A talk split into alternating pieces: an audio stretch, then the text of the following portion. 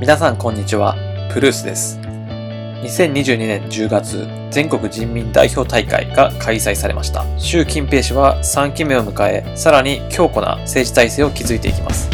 最近、イギリスのマンチェスターにおいて、ある騒動が起こったのを皆さんご存知でしょうか今回は、その騒動を紐解きながら、現在の中国の外交に関するニュースをお届けしていきたいと思います。参照は、アメリカのニュースメディア、The Diplomat の The Hidden Audience of China's Undiplomatic Diplomacy をご紹介していきます。内容になります。Incidents like the recent beating of protesters in Manchester are reflective of China's new diplomatic direction under Xi Jinping. 最近マンチェスターで起こった抗議者に対する暴力事件。これは習近平氏の下で動いている中国の新しい外交の方向性を反映しているという内容になります。詳しく見ていきたいと思います。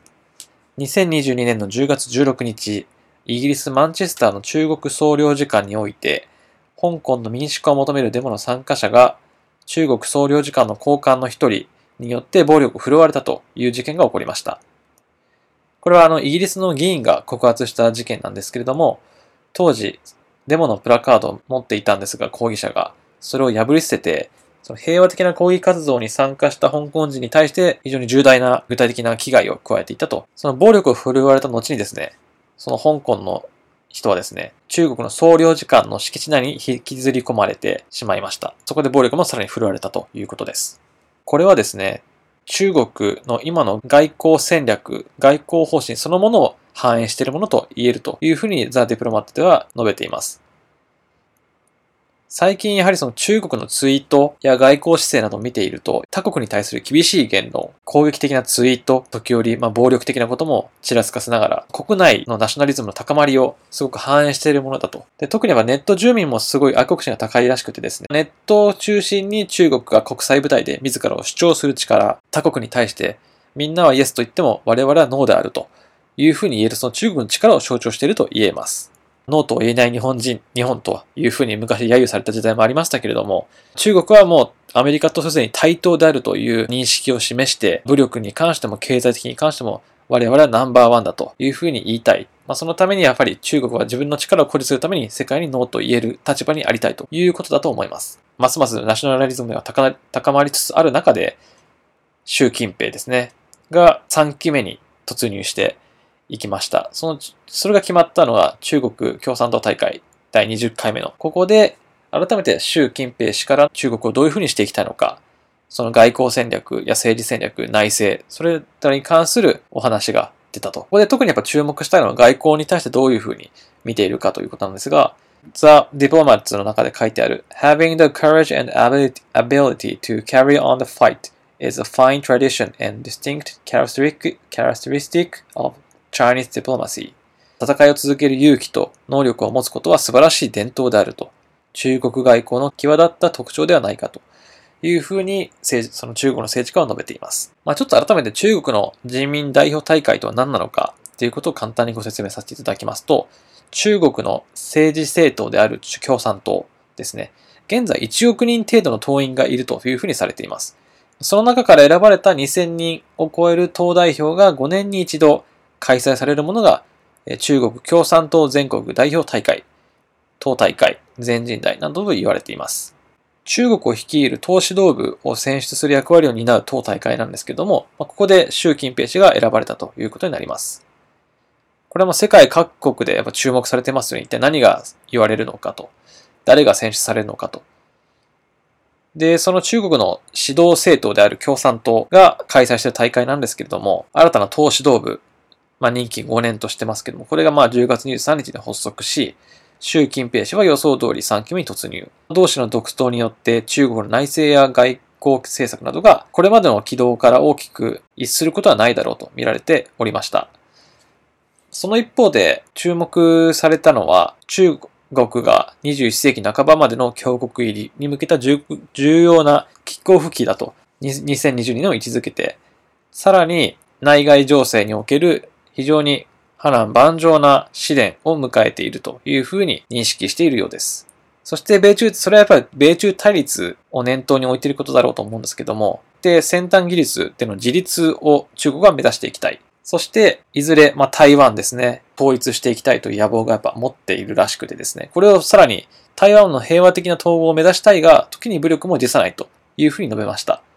党大会で初めてその武力行使について触れたのは初めてだと言われてますので、台湾を取りに行くっていう、この武力武力行使によって台湾を侵略するというのは、やはり中国としては何としても達成したいものであり、それがやっぱり武力衝突というのが起こり得るのではないかという危機感も募らせるような言動となりました。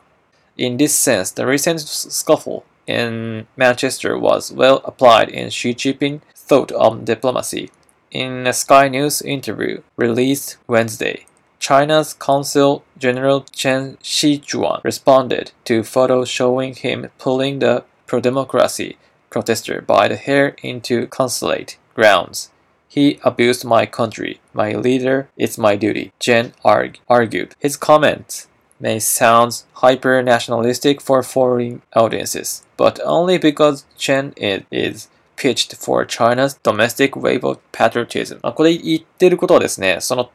イギリスで起こったそのマンチェスターの事件を起こした、起こしたと言いますか、暴力を振るった外交官ですね、がインタビューで、民主化を求める抗議活動を行った香港の人に対して暴力を振るったことは間違っていない。彼は私の国を批判し、私の指導者、シー・チーピンを批判したと、侮辱したということで、それを理由に髪を引っ張ることと、髪を引っ張って暴行することは私の義務であるというふうに主張しました。彼のコメントは海外の視聴者から見たら超国家主義的に聞こえるかもしれませんけども、彼にとっては当たり前のことなんだと。まあここにかなりこう意識の違いが見て取れますね。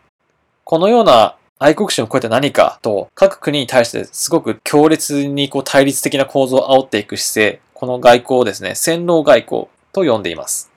現在の中国の外交官は、この戦狼外交を、ますます主流の立場として明確に表していて、皆さんメガネをかけたあの外交官の方見たことあるかもしれませんけども、あの人が超立,立憲し、実は一番最初の戦争外交を取り入れた政治家であるというふうに言われています。ザオ・リーチャン、China's notorious ministry of foreign affairs spokesperson is considered among the earliest adopters of the diplomatic style. と言ってまして、悪名高い中国外務省のスポークスプーソンである、超立憲氏。あの方が、この外交、戦狼外交スタイルを最も早く採用した人物の一人とされているということです。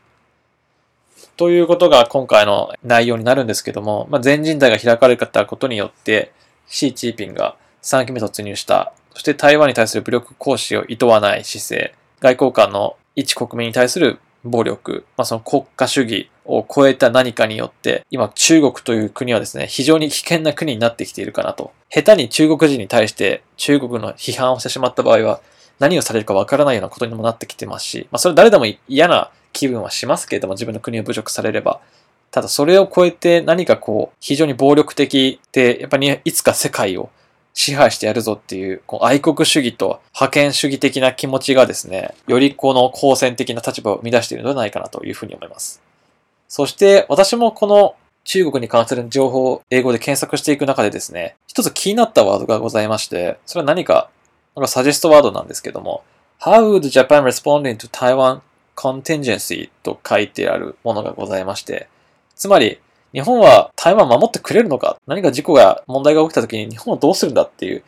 そういった話題がやっぱ複合的に出てきてしまってたんですね。これはやはり中国が台湾侵攻した時の日本の立場を世界中は見守ってるわけですね。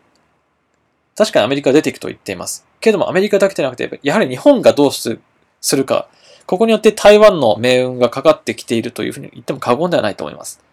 ですので、ここは必ずしも中国対アメリカだけではなくて、アメリカ、日本、対中国になってくるのかなと。ここでまさか台湾を裏切るこという、裏切るという選択肢があるのかどうか、まあ今の岸田首相であればやりかねないので、まあそうなってしまえば日本の恥だと言わざるを得ないんですけれども、まあ皆さんはどうお考えでしょうか。今後も見ていかなきゃいけない、この台湾問題も含めまして、より一層中国の好戦的な立場が浮き彫りになってきている昨今、不安定な情勢ですけども、引き続きニュースを皆さんにお伝えしていきながら、各国の外交情勢をお伝えしていきたいと思います。以上、プルースでした。